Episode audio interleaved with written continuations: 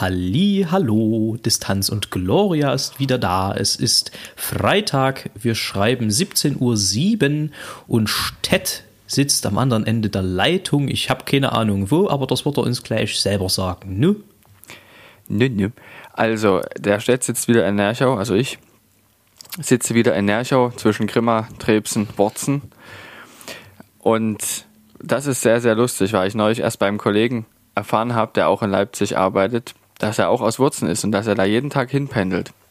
Von Wurzen nach Leipzig. Und da muss ich sagen, ja, das ist nicht so eine lange Strecke, wenn man das mal macht, aber wenn ich das jeden Tag machen müsste, würde ich sagen, ist es mir dann doch relativ weit. Ja, es ist schon eine Ecke. Wir haben in Wurzen mal eine CD aufgenommen mit Amakord im Dom da, der sehr, sehr schön ist. Aber wir sind dort bald wahnsinnig geworden, weil sich die Stadt Wurzen vorgenommen hatte, sämtliche Straßen um den Dom einfach zu renovieren. Und immer wenn wir gerade angesetzt hatten zum Singen, und es war halt auch eine Platte eben mit, mit älterer Musik und auch mit durchaus ruhiger Musik, jedes Mal dann fing draußen die Rüttelplatte an, beziehungsweise der Bohrer. Und äh, das hat uns dezent entnervt, aber es ist am Ende doch eine sehr schöne Platte draus geworden, wie ich finde. Tenebrae. Welche ist es denn? Tenebrae. Ach so, Finsternis ja, zum Licht. Ja, viel Schönes ähm, dabei. Kurze, ja, Frage dazu. Ich habe gehört, dass er ab und zu auch mal nachts eben aus jenen beschriebenen Gründen aufnimmt.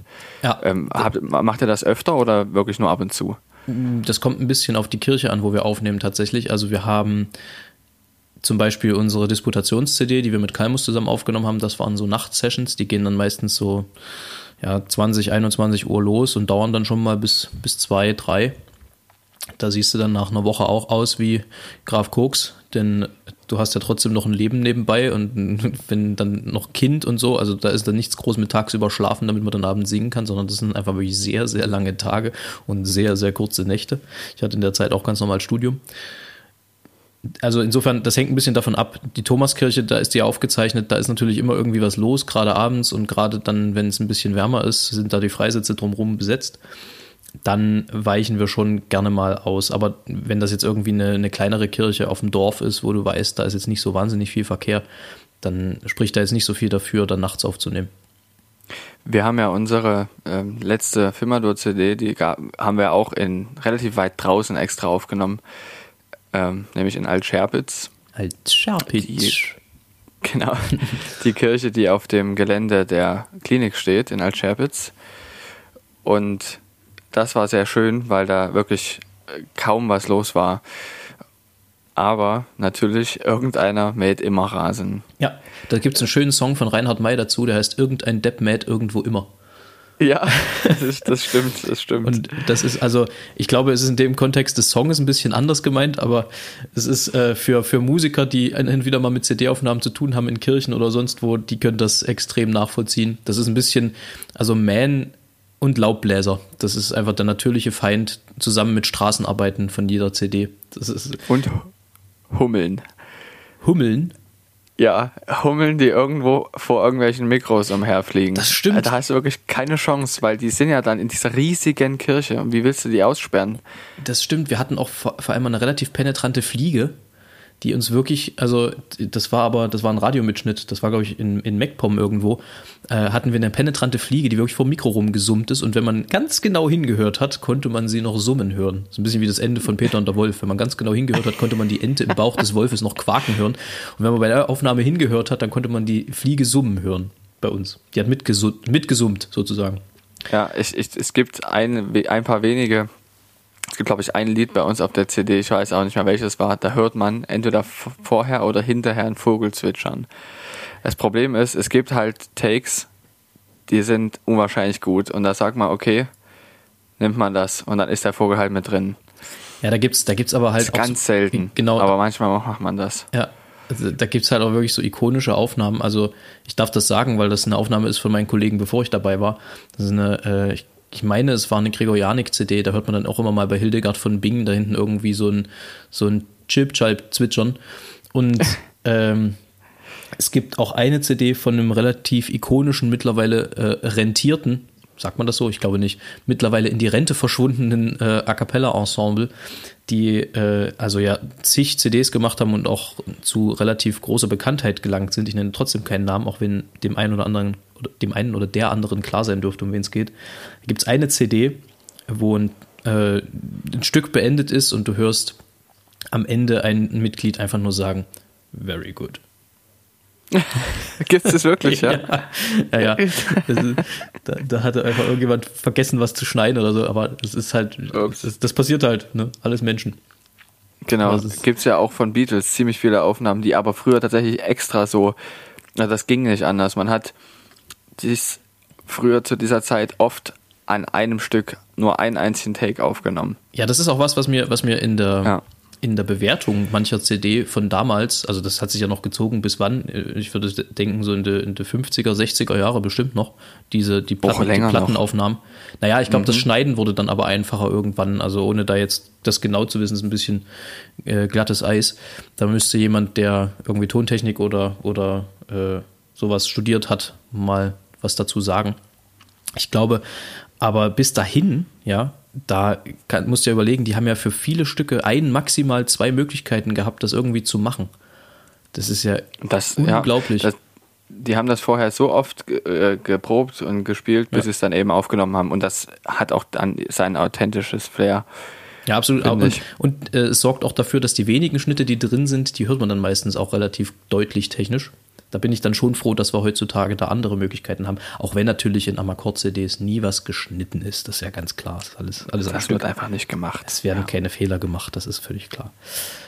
Ähm, ja, Stett, wie geht's dir? Mensch, wir haben uns eine Woche nicht gehört. Das ist schon wieder, naja, fast eine Woche. Stimmt, Sechs Tage. Stimmt, fast ja. eine Woche. Wir nehmen ja nicht immer am Montag auf. Schöne Grüße. Ja, das war, ich, ich bekam eine E-Mail. Ein Emil. Ja. ja, ich weiche der Frage aus, wie es mir geht. Es ist ein bisschen schwierig zu beantworten, die Frage, weil grundsätzlich geht es mir gut, aber es ist, jetzt kommt jetzt die schlimme Zeit wieder, Prüfungszeit. Und das ist immer nicht so schön. Aber gesundheitlich kann man sagen, geht es mir sehr gut. Aber warum es mir auch nicht so gut geht, ich habe gerade schon wieder eine hässliche Verspannung direkt mir reingezogen. Das nervt ein kleines bisschen, aber es ist jetzt nichts, was worüber man sich beklagen kann. Nee, es geht aber weg. Wärme, Wärme, ja, Wärmepflaster und Faszienbille. Das hilft. Genau. Oder Finalgon oder irgend sowas. Ja. Und dann war ich die letzten zwei Tage wieder äh, Pakete rausfahren und das war, hat mir sehr viel Spaß gemacht. Äh, wie gesagt, es machen wie gesagt immer sehr viel Spaß. Es ist ganz gut auch, ähm, um mal was anderes zu machen. Zumal ich abends dann tatsächlich auch relativ fertig bin und auch nichts mehr fürs Studium mache. Deshalb erholt mich das relativ gut. Wie ist denn das eigentlich? Und, werdet, werdet ihr ja. beruflich getestet irgendwie? Wonach? Na, jetzt nicht nach Sehtest, sondern äh, so Corona-mäßig? Nee, werden wir nicht. Nee? Also nur wenn ein Verdachtsfall besteht. Also das gab es auch, glaube ich, bei uns noch nicht in der Zustellbasis, aber wenn es in Zustellbasen Verdachtsfälle gibt oder wenn es einen bestätigten Fall gibt, dann wird, werden, glaube ich, alle Kollegen dann getestet auch, ja. Ah, ja. Habe ich jetzt mal zwischen Tür und Angel mitge mitgeschnitten, dass das so war. Ich weiß nicht mehr, in welcher Zustellbasis das gewesen ist. Ähm, jedenfalls äh, war dann auch keiner positiv. Okay. Glücklicherweise. Das ist, aber das ist was, was, was ich mich, äh, was ich mich schon länger gefragt habe, wie da so die, die Regelung ist dafür. Aber das ist ja interessant zu wissen. Schön, schön. Ja, ich habe mir auch überlegt, ich habe ja sehr viel Sorge auch gehabt, weil ich täglich so viele Menschen sehe. Es ist aber doch so, dass viele Empfängerinnen und Empfänger darauf achten, ihre Maske aufzusetzen, ja, wenn sie wenn sie ein Paket entgegennehmen oder darauf achten, dass sie einen unwahrscheinlich großen Abstand halten. Und wir achten natürlich auch darauf und die, da kann man das Risiko schon sehr vermindern. Ja, absolut. Also da gibt es ja verschiedene Dinge, die man in die Wege leiten kann, um da auch auf Nummer sicher zu sein. Ja. Äh, aber weil du es gerade sagst, Prüfungszeit, das ist ja was, wo ich mich schon von Hause aus immer sehr schlecht gefühlt habe, weil das, was so, keine Ahnung, der Jurastudent oder der Medizinstudent als Prüfungszeit bezeichnet, das ähm, also andersrum, das, was wir als Gesangsstudenten als Prüfungszeit bezeichnet haben, da hat der Jurastudent oder der Medizinstudent immer nur müde drüber gelacht, weil wir ja nun wahrlich nicht so einen wahnsinnigen Prüfungsumfang hatten. Und insofern, also das ist schon mal eine, eine, eine, schwierige Ausgangssituation gewesen, wenn einige gesagt haben, ja, es ist wieder Prüfungszeit und ich, ja, ich auch. Und wie viel Prüfung hast du? Naja, so, so zehn. Und ich, ich habe meine drei Prüfungen da gehabt, immer im Semester oder vier, je nachdem. Das konnte man sich auch ein bisschen einteilen bei uns. Ähm, und dann habe ich aber jetzt halt das Problem, ich bin ja mit dem Studium fertig und viele meiner Freunde halt noch nicht. Und das bedeutet, die sind jetzt in der Prüfungszeit und äh, dementsprechend im Stress und ich bin so ein bisschen die Seelsorge für, für, für alle, die, die der Stress mal übermannt oder überfraut, je nachdem. Ähm, die, die, die da telefonieren wird dann. Und das Problem ist aber dadurch, dass ich halt selber nie so eine mörderstressige Prüfungszeit hatte, äh, kann ich da halt auch immer nur wieder blinde von der Farbe irgendwelche Tipps geben, von denen ich gar keine Ahnung habe, ob sie wirklich, ob sie wirklich funktionieren. Aber ich bemühe mich dann natürlich nach Leibeskräften irgendwie ein aufbauendes Element im Leben des Gestressten zu sein. Aber ich kann mir auch vorstellen, dass du das grundsätzlich dich bemühst, nicht nur in der Prüfungszeit. Ja, na klar. Na klar. Ich finde, ähm, aber da kommen wir noch drauf. Nee, das ziehen wir dann heute einfach mal vor. Erzähl mal. Äh, drei Dinge, Stett. Drei Dinge, von denen ja. du denkst, dass es komische Eigenschaften von dir sind. Das trifft mich gänzlich unerwartet. Also, äh, ich habe das Gefühl, das haben wir schon ein, zwei Mal gesagt hier in dem Podcast. Ja, das stimmt. Was, Pass auf, du, du, denkst, du denkst nach und ich mache in der Zeit. Sag nochmal, die ich komisch an mir finde. Drei, ja? Dinge, nee, drei Dinge, von denen du denkst, dass es komische Eigenschaften von dir sind. Also es kann, kann irgendwelche, können irgendwelche ähm, Angewohnheiten sein, irgendwelche, irgendwelche Ticks, die du hast. Keine Ahnung, du musst immer dreimal das Licht an- und ausschalten, bevor du den Raum verlässt oder sowas. Kann ja sein. Ähm, aber während du überlegst, sag ich nochmal, dass wir uns natürlich sehr freuen über das Feedback, was wir kriegen und auch nach wie vor bekommen. Und dass wir unfassbar dankbar sind für jeden, der zuhört. Und es sind nach wie vor ziemlich viele, die uns zuhören. Aber es sollen noch mehr werden. Und deswegen würden wir uns natürlich sehr, sehr freuen, wenn jeder, der uns hört, unseren Podcast, so er ihm gefällt oder ihr, an mindestens zwei, besser wären drei Freunde weiterempfiehlt. Ist völlig egal. Kann Oma, Opa, Tante, Onkel, Bruder, Neffe, irgendwas sein. Oder Freunde einfach. Das liegt am nächsten wahrscheinlich. Sagt es weiter, tragt es in die Welt, denn wir wollen ja immer noch der meistgehörte Podcast Leipzigs werden. Also helft uns da bitte dabei. So, Stett, und jetzt kommst du. Es gibt sehr viele komische Dinge an mir, muss man sagen. Aber ich glaube, das, das, ansonsten wäre ich auch nicht verheiratet, würde ich sagen. Och, naja, ach, also wenn das das Komischste an dir ist, oder das nee, Komische nee, an dir ist. Nee, nee. Ja, was man als komisch betrachten kann, ist, ist, dass ich relativ schlecht schlafe und deshalb schon bevor ich ins Bett gehe, darauf achte, dass ich Menschen, die noch wach sind, sage, ich gehe jetzt ins Bett, seid bitte ein bisschen leise und dann auch da schon darauf achte. Es gibt ja Leute, die können direkt schlafen, sofort. Ich nicht. Ja. Mein Papa kann das. Mhm. Mein Papa kannst du in die Ecke stellen, in den Schrank, der pennt. Das ist, äh, das ist äußerst beachtlich. Und ich habe auch den einen oder anderen Kollegen, der das kann. Ich kann das auch nicht. Ich bin da auch geschädigt. Ich brauche zum einen absolute Stille zum Schlafen und zum anderen im Idealfall auch ein sehr, sehr dunkles Zimmer. Was vielleicht auch noch komisch ist, jetzt habe ich es vergessen, ist mir gerade eingefallen. Das, das, ah. das Alter, die, die Vergesslichkeit. Ja, ja, na, jetzt weiß ich, was es ist. Es ist so, dass ich manchmal ähm, eine Rückfrage stelle, die ich mir auch eigentlich selber beantworten kann. Das mache ich sehr, sehr oft. Und das geht manchen Leuten ziemlich auf den Geist. Also aus Bequemlichkeit. Ähm, das gibt drei Gründe, warum ich das mache. Erstens, weil ich mich wirklich nicht erinnern kann, weil ich vorher nicht richtig zugehört habe, auf Deutsch gesagt.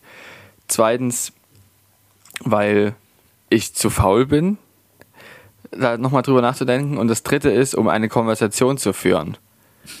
ja, das zweite und das dritte, das geht oft miteinander einher, dass ich einfach ein bisschen zu faul bin und gleichzeitig denke, ja, sag mir es nochmal, dann kann ich dann nochmal eine präzisere Rückfrage stellen. Dann unterhält man sich eben. Ja. Das ist für mich auch unterhalten. Nicht einfach nur Meinung austauschen, sondern auch ähm, sich, wie man das schon, wie man es auch im Fernsehen macht, sich, man unterhält sich.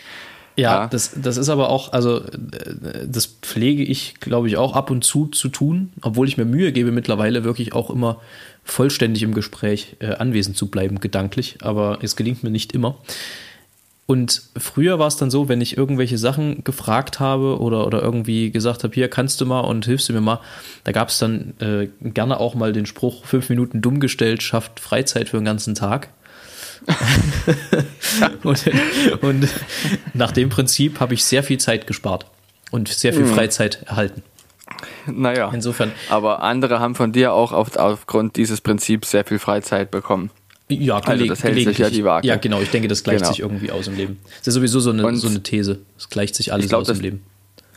ja, das ist, das, das ist ja auch in vielen Naturwissenschaften das die grundlegende Annahme. Naja, jedenfalls ist es so, dass die dritte Sache, soweit ich weiß, also die ich jetzt, die mir jetzt so einfällt, ist, dass ich gerne, oder beziehungsweise dass es mir nichts ausmacht, Socken mit Löchern zu tragen. Das ist auch komisch, würde ich sagen. Aber wie gesagt, ich könnte diese Liste noch lange fortsetzen. Ich habe mir jetzt versucht, mich auf drei Sachen zu beschränken. Und was noch dazu kommt, ist ja, dass man nicht so gerne darüber so nachdenkt, was an einem komisch ist. Ich glaube, das könnten die meisten anderen Menschen be beantworten, was komisch an mir ist. Ja, aber ich finde es immer, ja auch, es ist immer besonders reizvoll, wenn man es halt selber beantworten muss, weil da muss man selber drüber nachdenken. Das finde ich immer sehr ja, lustig irgendwie. Das ist richtig. Es ist wie wenn, wenn man irgendwas ausgefressen hat und die Mutter steht vor einem und sagt, na, was soll das jetzt? Und man sagt dann, was jetzt? Na, das weißt du selber. Und dann kommt alles zum Vorschein. Pass auf. Also, das ist so, so, so der Mutterbluff. Ja, oder Vaterbluff. Ja, Gibt's alles. Mein Papa hat das auch gemacht. Ganz viel. ja, Eltern sind ja, ja auch grundsätzlich nicht sauer, Eltern sind immer enttäuscht. Enttäuscht, ab einem gewissen Alter zumindest. Und das, das, das beschäftigt einen viel, ist viel, viel mehr. schlimmer. Ja, das ist ja. echt krass. Und im, im Alumnat war das ganz häufig so, dieses, na, das weißt du selber. Das kam so oft vor, fast ja. jeden Tag einmal. Das Problem ist, manchmal wusste man es halt einfach wirklich nicht. Nee, manchmal wusste man es wirklich nicht. Und manchmal wusste die andere Person es auch nicht. Aber Stett, du Meister der Überleitungen. Ach so. Es ist, mhm. äh, es, ist, es, ist wieder, es ist einmal wieder geschehen. Nein, ich bekam viele Fragen zugeschickt, also viele, ein paar. Ein paar mal vor allem dieselbe Frage. Und die äh, stellte sich wie folgt, nämlich, wie sind wir eigentlich zum Thomanerchor gekommen? Und da würde ich dir mal den Vortritt lassen. Das ist bei mir eigentlich eine sehr schöne Geschichte, finde ich. Zumal sie relativ zufällig ist. Na dann. Erzählst ja. du sie uns auch? Oder war das jetzt alles, was du dazu sagen willst? Cliffhanger fürs nächste Mal. also es war so, dass ich im Kindergarten war. Kannst du dir das vorstellen? Nee. Nee. Okay, also ich war in einem Garten und da wuchsen Kinder. Ich war eines davon. Und wir äh, haben da ja auch so einen Musikkreis, gab es da immer, da gab es auch verschiedene Gruppen und in der einen Gruppe wurden eben auch viel gesungen. Und an einem dieser Tage kündigte sich dann eben die damalige Nachwuchsbeauftragte vom Tabanerchor an. Und ich wusste das nicht, aber meine Eltern wussten das scheinbar auch ich als Kind natürlich nicht, deshalb kann ich mich an den Moment selbst auch nicht mehr so gut erinnern. Ich kann mich allerdings daran erinnern, dass ein paar Leute aus dem ähm, Kindergarten jedenfalls zu dieser Nachwuchsbeauftragten ins Zimmer reinkamen. Und das waren dann meistens die, die eben viel und gut in diesen Singeübungen und so teilgenommen haben. Das haben hauptsächlich die Kindergärtnerinnen da beurteilt, wer da mit hin konnte, glaube ich. Und dann war man da eben, und woran ich das Einzige, woran ich mich noch erinnern kann, ist, ist, dass ich was gesungen habe. Dann wurde mir was über Tomanochor erzählt hier. Das ist Herr Dr. Altner, das ist Herr Biller, ähm, das ist der Tomanochor, da fahren die so hin. Das macht, das machen die Tomaner so, die singen viel. Hast du darauf Lust? Und ich so, hatte, ich konnte es überhaupt nicht einschätzen, habe dann gesagt, äh, ja, aber vor allem deshalb, weil ich dringend wieder zu meinen zu meinen Klötznern wollte, weil ich dort weiterbauen wollte. Das sollte wirklich schnell gehen. ja.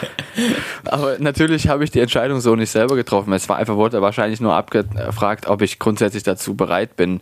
Und dann haben mich aber auch meine Eltern dabei unterstützt. Sie haben mich nie geschoben. Das haben sie nie gemacht, aber sie haben mich zumindest nicht behindert. Und das ist das Wichtigste daran gewesen.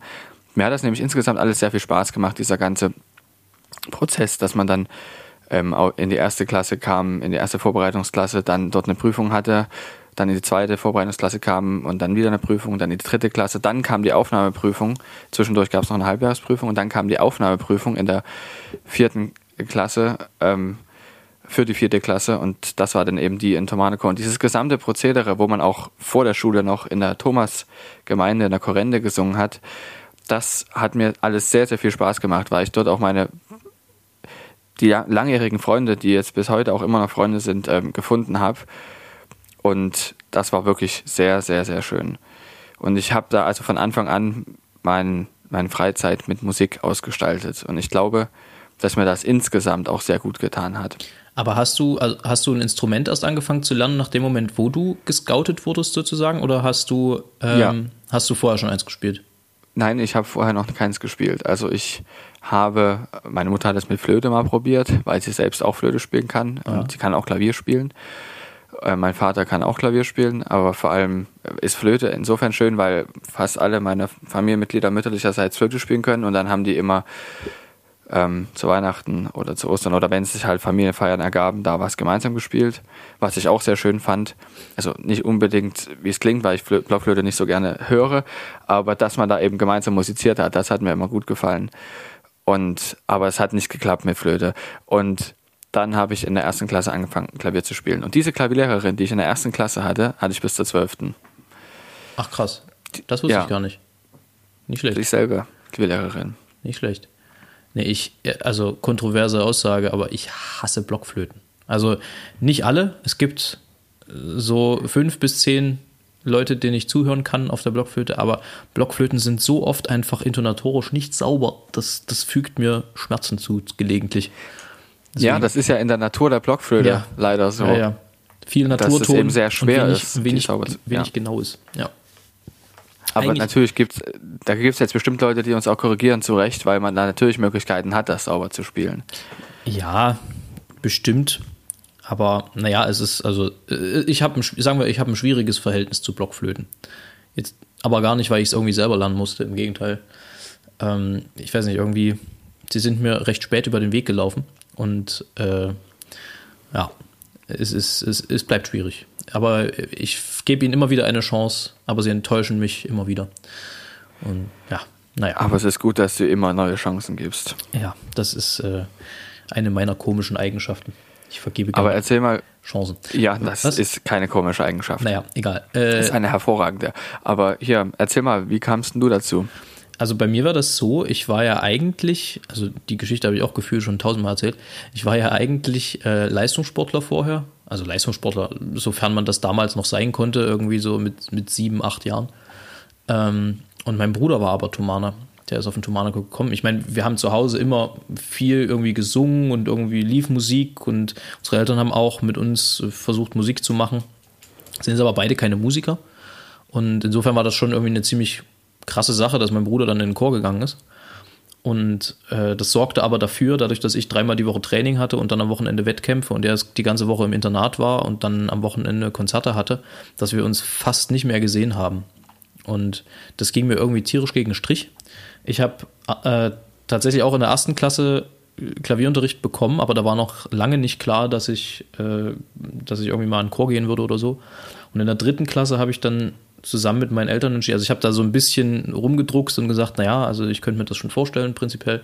Und als es dann ernst wurde, haben wir uns dann zusammengesetzt und gesagt, ja, das ist, also mir macht Musik Spaß und ich kann mir das vorstellen. Und ähm, es war aber so, dass ich mich vor allem gegen den Sport entschieden habe, zunächst als für die Musik, weil einfach auf Dauer Leistungssport wirklich so dermaßen auf die Gelenke geht und ich habe ja geturnt, da ist halt, da sind die Belastungen und Gehkräfte auf den jeweiligen Gelenken einfach zum Teil so hoch, dass es absehbar ist, dass das nicht gut gehen wird auf Dauer. Und insofern habe ich mich dann für die Musik entschieden und gegen den Sport und habe dann ja immer, habe mich dann immer mehr in die Musik reingelebt, möchte ich mal sagen. Und das hat dann auch ganz schnell ganz viel Spaß gemacht. Aber es war jetzt keine Entscheidung, die irgendwie sich anbahnte oder die auf der Hand lag, sondern es war dann irgendwie eine Entscheidung, die ähm, so entstanden ist, mehr oder weniger. Das ist insofern interessant, weil es bei mir ja doch relativ lange sich angebahnt hat. Naja, bei mir kam es dann irgendwann zu dem Punkt, ich war dann ähm, so zweite Klasse Ende wo dann auch die Frage war, irgendwie Vorbereitungsklasse. Und ich habe ja wirklich nur die dritte Klasse Vorbereitungsklasse gemacht. Und dann. Kann ich mich erinnern, ja. Und dann in der vierten Klasse die Aufnahmeprüfung. Ähm, und das hat aber alles irgendwie hingehauen und gepasst. Und da bin ich auch im Nachhinein, wenn ich mir mein Leben momentan so angucke, recht glücklich drüber, dass wir das alles so entschieden haben. Also, das war die beste Entscheidung meines Lebens, kann man sagen. Das kann ich bei mir auch so sagen. Ich hätte es wieder gemacht, auf jeden Fall. Ja. Es hat auch schwierige Zeiten gegeben, das ist aber, glaube ich, ganz normal. Aber ich ähm, bin eben an diesen schwierigen Zeiten auch gewachsen. Das kann man nicht anders sagen. Ich denke, ich wäre nicht der, der ich heute bin, wenn es diese schwierigen Zeiten nicht gegeben hätte. So ist es. Aber ich glaube, das ist ja auch in jedem Leben so. Ich habe neulich, neulich irgendwie mit jemandem mal philosophiert, dass das Leben halt keine lineare Funktion ist, sondern tendenziell eher eine quadratische Gleichung. Und eigentlich ist ja, sind das, was du gerade beides beschrieben hast, stetige Funktionen. So ist es. Es gibt auch Funktionen mit Sprung und das ist im Leben auch oft der Fall. Ob das jetzt halt nach oben oder nach unten ist, ist die Frage. Ne? Gibt es beides. So ist es. Also ich vergleiche Gut, da können wir jetzt aufhören. Das Wichtigste haben wir geklärt, ne? Tschüssi. Hast du keinen Bock, hä? Doch. Nicht so- nicht so ich fand es nur witzig mit so einer, mit so einer ähm, bahnbrechenden philosophischen Frage. Weißt du? Apropos bahnbrechende philosophische Frage. Stett, du hast es gerade wieder getan. Ähm, du hast äh, perfekt mir ein, ein Mikro mehr oder weniger vor den Mund gelegt.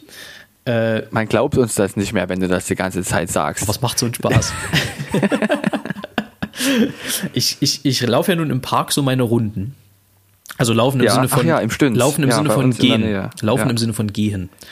Und sehe aber halt da auch wahnsinnig viele Jogger. Und stelle mir jetzt so die, die Frage, ob die WM und generell die Sportarten Gehen und Laufen einen exponentiellen Zuwachs bekommen werden durch diese Krise. Ob wir wesentlich mehr Marathonläufer sehen werden bei den nächsten Olympischen Spielen, ob wir wesentlich mehr professionelle Geher sehen werden bei den nächsten Olympischen Spielen, was übrigens irgendwie immer sehr, sehr komisch aussieht.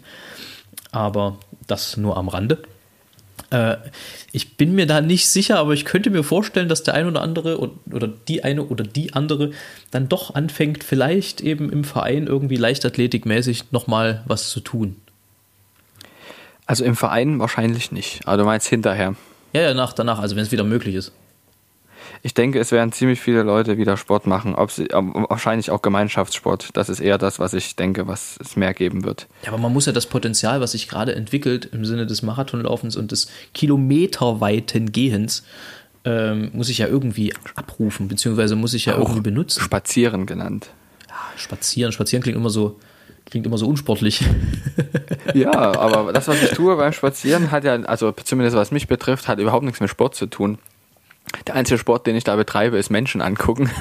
Ja, du bewegst dich, das ist wichtig. Ja, das ist richtig. Das stimmt, ja, hast auch wieder recht. Das ist entscheidend im Leben. Und beim Spazierengehen selbst finde ich, da kommen mir die besten Gedanken. Wenn ich alleine bin, dann kommen mir die besten Gedanken. Ähm, Einfälle und sowas. Weil wenn ich wirklich nur spaziere, dann mache ich ja nichts anderes als schauen und denken.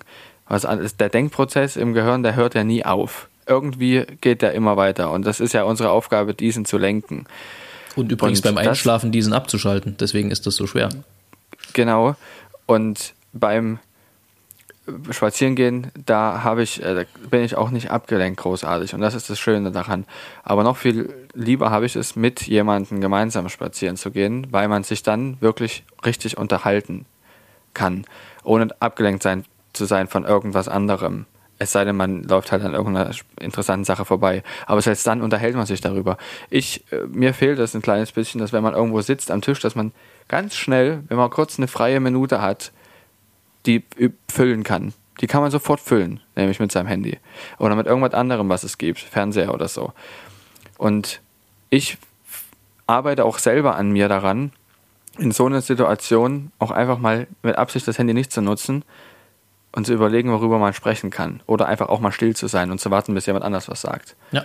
Weil Und ich, nur dann hat der andere die Möglichkeit, das zu tun. und ich, und ich glaube, äh, und da sind wir jetzt relativ deep unterwegs, ich glaube, das ist auch ein, ein großes Problem grundsätzlich heutzutage und natürlich auch irgendwie unsere Generation, aber äh, ich glaube, das geht alle an, dass man so die Stille nicht mehr aushält. Dass es immer irgendwo was dudeln muss, weil man sonst so mit sich mit, man muss sich mit sich selber beschäftigen und das jetzt gar nicht irgendwie, äh, gar nicht irgendwie unbedingt nur in einem unangenehmen Zusammenhang, sondern es kann ja auch angenehm sein. Aber wir verarbeiten irgendwie, habe ich das Gefühl, unsere Gedanken nicht mehr richtig, unsere und dadurch auch irgendwie unsere Em- Emotionen und Gefühle. Das wird halt immer alles sehr kanalisiert durch irgendwelche Ablenkungen, die wir uns selber dort anheimstellen, durch Handy oder, oder irgendwelche Bildschirme, die da flimmern oder irgendwelche Musik, die leiert, die oftmals noch nicht mal gut ist. Ähm, und einfach, einfach die Stille mal auszuhalten, das äh, ist mal wieder dran. Ja, da war sie.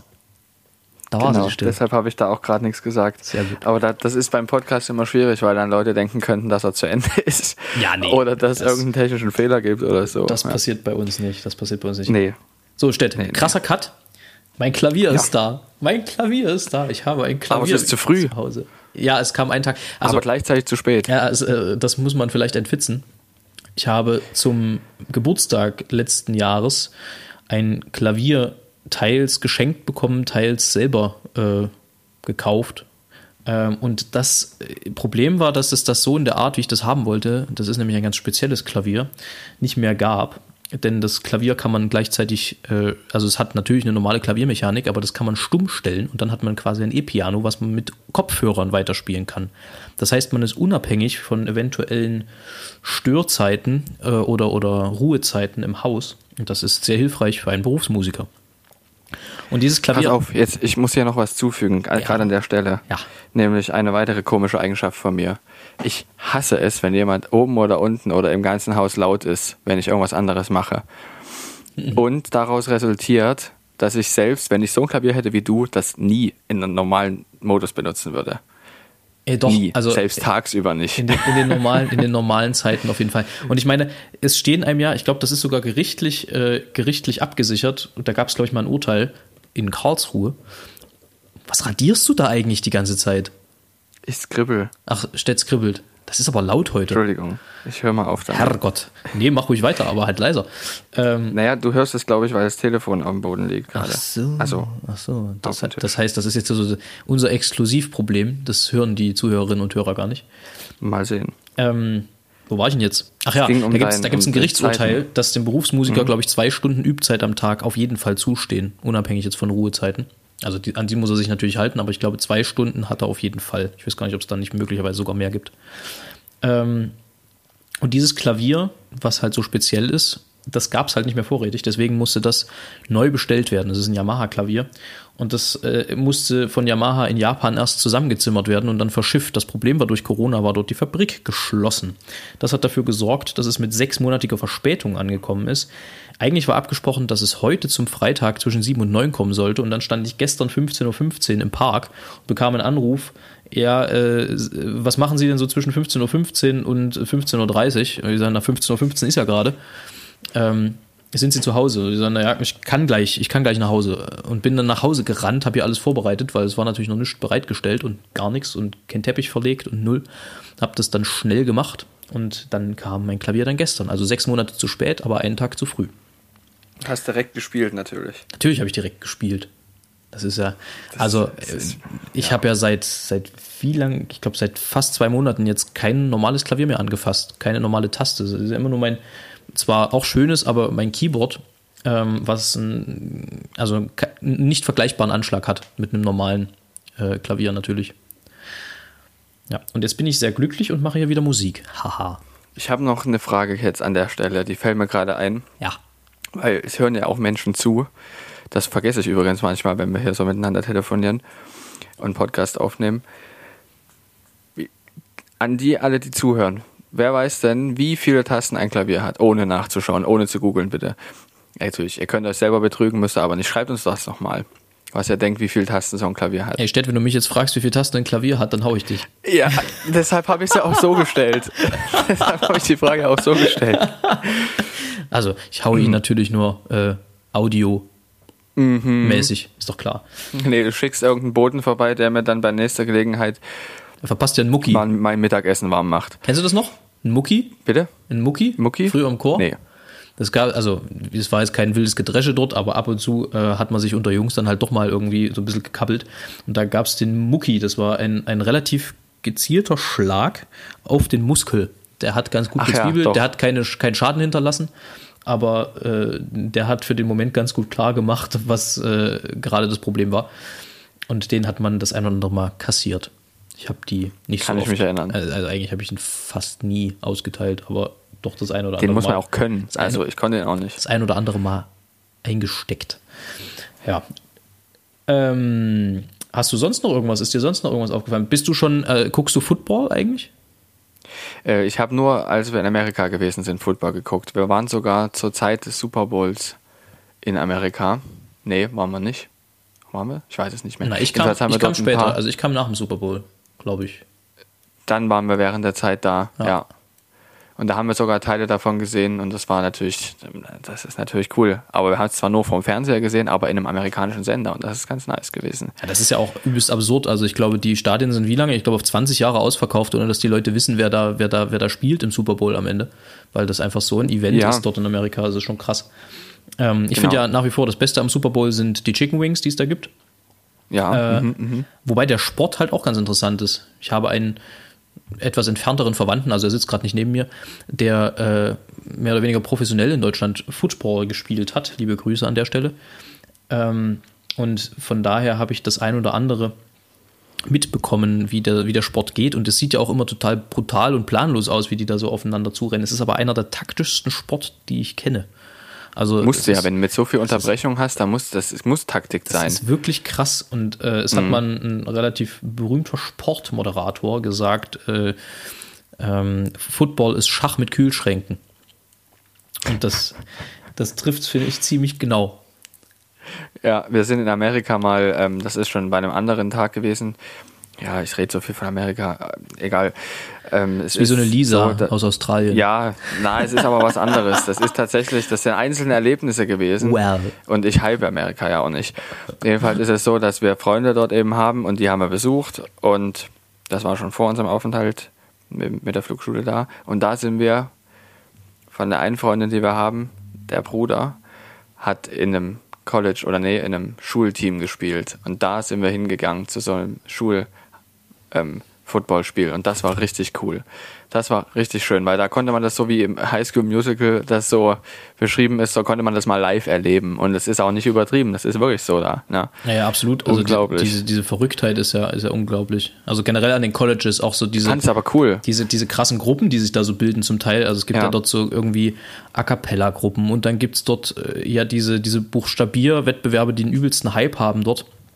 Äh, das ist total extrem, was sich dort auch eben die Sport, äh, die Sportgeschichte, hat übrigens mal ein ehemaliger Thomaser, der hat ein Auslandsjahr in, in Amerika gemacht, aus meiner Klasse, der ist bei seinem ersten Footballspiel, was er dort bestritten hat, der durfte, was schon eine große Ehre war, dort äh, teilnehmen an diesen Spielen am College Football und hat, weil er auch ein ganz guter Fußballer war, durfte der dort Kicker sein und hat wohl für seinen ersten Kick im Spiel ein bisschen zu lange gebraucht oder für seinen ersten Punt heißt das dann, glaube ich, wenn der aus der Hand weggehauen wird und wurde umgecheckt und hat sich dabei direkt mal ein Haares im Oberschenkelknochen zugezogen.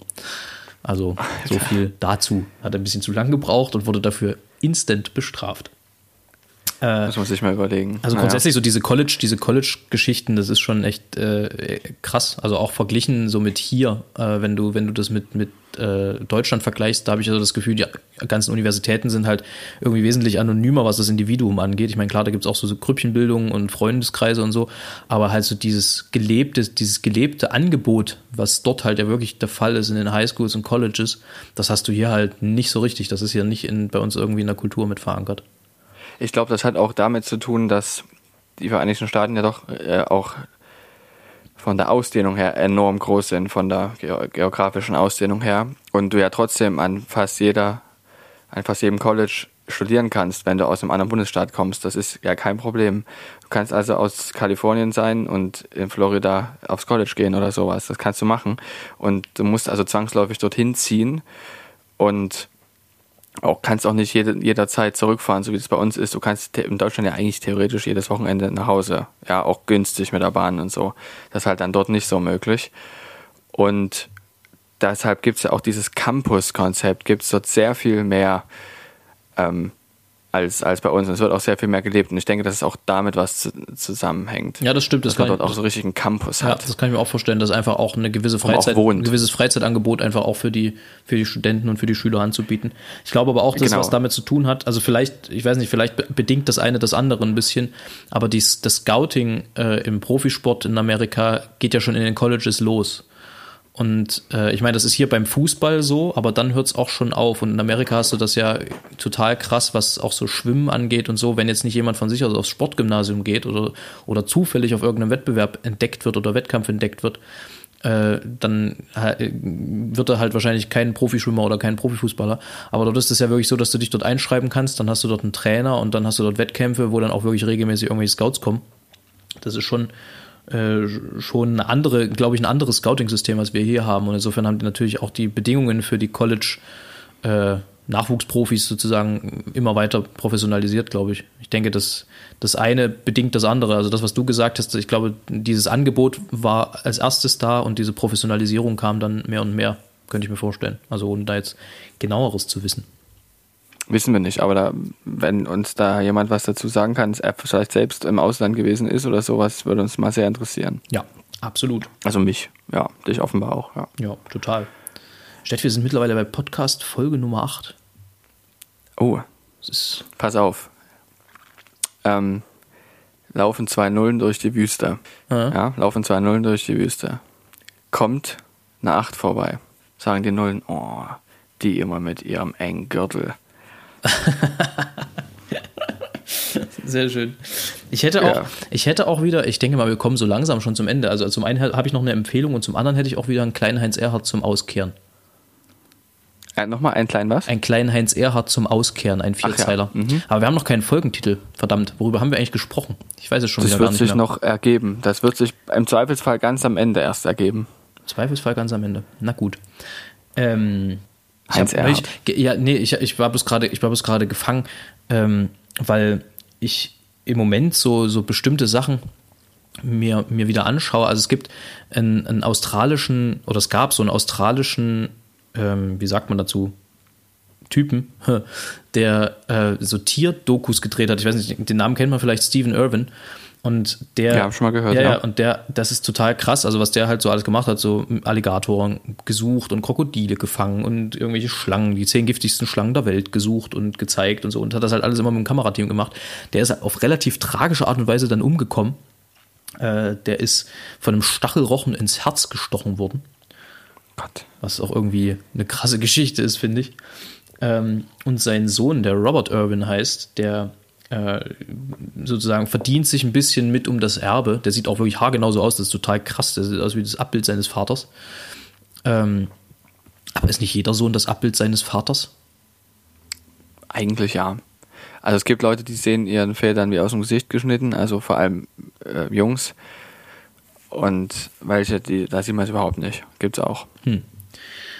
Ja, na jedenfalls, äh, also die Familie grundsätzlich bewirbt sich äh, oder be- bemüht sich sehr um das Erbe von ihm und die haben halt so ein Riesenreservoir. Und da schaue ich momentan zum einen sehr gerne so diese alten Dokumentationen von ihm selber. Also neulich zum Beispiel eben, wie gesagt, die Dokumentation über die giftigsten Schlangen der Welt, die zehn. Ähm, ist auch echt unangenehm, ne? Der, wenn du so eine, wenn du so eine, so eine, so eine Inland, so eine Inland, äh, ne, wie hieß das, Inland-Taipan oder sowas hast, also eine der giftigsten Schlangen der Welt und die sitzt dann halt so in deinem Motor in Australien. Weil ist halt Australien. Wie waren das? Neun der zehn giftigsten Tiere leben, glaube ich, in Australien. Kann sein, ja. Also das sowas ähnliches habe ich auch mal gehört. Aber man lebt, kann ja trotzdem leben, offensichtlich. Ja, Ey, mir fällt gerade noch was ein, was ich noch erzählen wollte. Ja, Ähm, ich habe heute ein paar Probeklausuren gehabt, wo man einfach, weil wir ein paar Klausuren aus dem Studium eben online haben, wegen der aktuellen Situation. Und das waren zweimal die gleiche, weil die vom selben Lehrstuhl waren. Da ging es um technische, um die technische Vorbereitung der Klausur, so wie die dann sein wird, dass jeder Fragentyp eben mal gezeigt wird, wie der sich dann so ergibt. Und das sind dann halt lustige Fragen gewesen. Und eine, mein- meine Lieblingsfrage war eigentlich, was äh, trifft auf Luftfahrt zu? Ähm, sie haben zwei mögliche, also es gibt mehrere mögliche Antworten und dann war das eben eine Multiple-Choice-Aufgabe. Und eine der richtigen Antworten war, es ist noch kein Flugzeug oben geblieben. und das zweite war, ähm, Flugzeuge starten von Start- und Landebahn. Das waren die beiden richtigen Antworten. Aber das, das war einfach mal wirklich sehr, sehr erfrischend, so eine Probeklausur mal auf die Art und Weise zu haben, weil man da auch sieht, dass die so mit, Ähm, mit ein bisschen Witz. Leute Mensch Menschen sind. Ja, genau. Herrlich. Schön, schön. Ich habe neulich auch mit, mit, mit einer Freundin telefoniert und die, also wann haben wir, wann, wann, wann hast du mit Latein aufgehört damals? In der 10. Klasse oder in der 11.? Ich habe noch die neunte mitgenommen. Ab der zehnten habe ich Italienisch gemacht. Ach Ein so. Jahr. Nee, ich habe Latein gemacht bis, so lange wie man es konnte. Ich glaube bis zur 10. Ne? Danach hatte man ja dann fürs Abi dann nicht mehr, oder musste man dann Du nicht kannst, konntest auch in der 11. und 12. Ab, ähm, Klasse konntest du auch Latein machen. Das ging. mehr. Nee, ich meine, ich hatte das dann abgewehrt, aber ist auch egal. Hm. Ähm, jedenfalls, wir haben ja in der vierten Klasse angefangen und in der vierten Klasse lernst du ja so verschiedene Sachen über, über Rom, so sehr kindgerecht und über das Römische Reich und so das Imperium Romanum. Und neulich hat mir eine Freundin eine, eine Eselsbrücke an die Hand gegeben, bei der ich dachte, ich falle aus allen Wolken, weil wenn mir die jemand einfach damals ge gesagt hätte, es gibt ja diese, diese Sage von Romulus und Remus, wo, wie dann mhm. halt Rom entstanden ist. Und warum Rom Rom heißt, ist klar, weil Romulus hat Remus erschlagen, denn es das heißt ja Rom und nicht Rem. Oh. Und das, also. Das ist ja. Ja. Ja, ja. es, ist, es ist eine verdammt gute Eselsbrücke mhm. für ein Kind. Ja, total. Genauso wie 753. Kroch Rom aus dem Ei, ja. Genau. Gründungs äh, Aber vor Christus natürlich. Gründungsdatum. 14.03.753. Ja. so machen wir das. Das schreiben wir uns auf. Ja. Äh, in dem Zusammenhang, Zoten sind keine Zootiere. Zooten sind keine Zootiere. Guter Folgentitel. Ja? Ja, na gut, dann, ja. Dann, dann, nehmen wir das. Aber vielleicht lieber kürzer, Zoten sind keine Tiere? Nee, dann ist es kein guter Dann, dann wieder Zootiere. Na gut, dann machen wir Zoten sind keine Zootiere. Alles klar. Ja. ähm, dann würde ich jetzt mein, mein, mein, mein Heinzchen kurz aufsagen und dann äh, sind wir schon wieder durch. Ach nee, halt, die Empfehlung. Haha, na klar. Äh, kurz noch die Empfehlung. Äh, und zwar habe ich mich äh, vor kurzem wieder eines Filmes äh, erbaut. Ja, doch, ich glaube, das kann man so sagen. Eines Filmes Hast erbaut. reingezogen. Ich rede mich ja wieder um Kopf und Kragen. Eines Filmes erbaut, den ich als Kind schon mal gesehen hatte und der mich als Erwachsener aber genauso berührt, also so semi-Erwachsener, genauso berührt wie damals als Kind, nämlich Free Will, Free, oh, sag mal, ich kann kein Englisch mehr, Free Willy. Kennst du den? Nee. Da geht es um einen kleinen Jungen, das ist so ein, so ein Ausreißer, so ein, so, ein, so ein Störenfried eigentlich, der kommt zu einer Pflegefamilie und der macht äh, Dummheiten und muss deswegen in einem, in einem Wasserpark arbeiten. Und in diesem Wasserpark ist ein nicht ganz problemfreier äh, Orca, ein Orca-Wal, ein, ein, ein äh, na, sagen wir schnell, Killerwal, der eben auch Probleme macht und der kleine Junge freundet sich mit diesem Wal an. Und mehr will ich eigentlich gar nicht sagen, aber er ist so ein bisschen der Einzige, der einen Draht zu dem Wal aufbaut und dann entspinnt sich eine äußerst berührende Geschichte und die kann ich nur jedem sehr ans Herz legen. Ein Film, der mich immer wieder berührt, Free Willy, sehr zu empfehlen. Ähm, ja, der, der Heinz dieser Woche ist der folgende. Die alten Zähne wurden schlecht und man begann sie auszureißen. Die neuen kamen gerade recht, um mit ihnen ins Gras zu beißen. Mein lieber Mann, ne? das ist das ist ein ganz schön heftiger Spruch. Ne? Vor allem möchte man bei solchen Gedichten gerne mal wissen, wann die geschrieben wurden und zu welchem Anlass oder ob es einfach nur Witz war. Ach, ich glaube, dass, also gerade bei, bei Heinz Erhardt war da schon wirklich einfach viel Schelmerie und, äh, und äh, Schalkerei dabei. Ähm, Aber es ist, es ist wirklich, es ist herrlich. Übrigens, es ist wirklich schön. Übrigens, Heinz Erhardt äh, hat in, in Leipzig studiert. Äh, das wusste ich noch nicht. Das wissen wenige. Das wusste ich noch nicht. Nee. Der ist, glaube ich, in Riga geboren und hat in Leipzig studiert. Und ist auch in Leipzig, hat auch vorher noch eine, Aus, eine Ausbildung zum, äh, zum Musikalienhändler gemacht. Heinz Ob, Erhardt hat in Leipzig eine Ausbildung zum Musikalienhändler gemacht. Ja. Ob allerdings Aha. in Leipzigs bekanntester und ältester Musikalienhandlung bei Oelsner, weiß ich nicht. Ähm, hm. Aber da können wir ja mal recherchieren in der Richtung. Aber das äh, nur am Rande. Zuletzt, damit es halt nicht ganz so äh, trübe zu Ende geht, noch eine kurze Anekdote zu, zu, Heinz Erhardt. Der trug nämlich, weil er so großes Lampenfieber hatte, Zeit seines Lebens auf der Bühne Brillen ohne Gläser. So sieht's aus. Stett, und okay. jetzt entlassen wir die Leute. Das machen wir, genau. Aber wie gesagt, wenn ihr noch irgendwas wissen wollt, einfach schreiben. Jawohl. In dem Sinne, alles Gute. Tschüssi.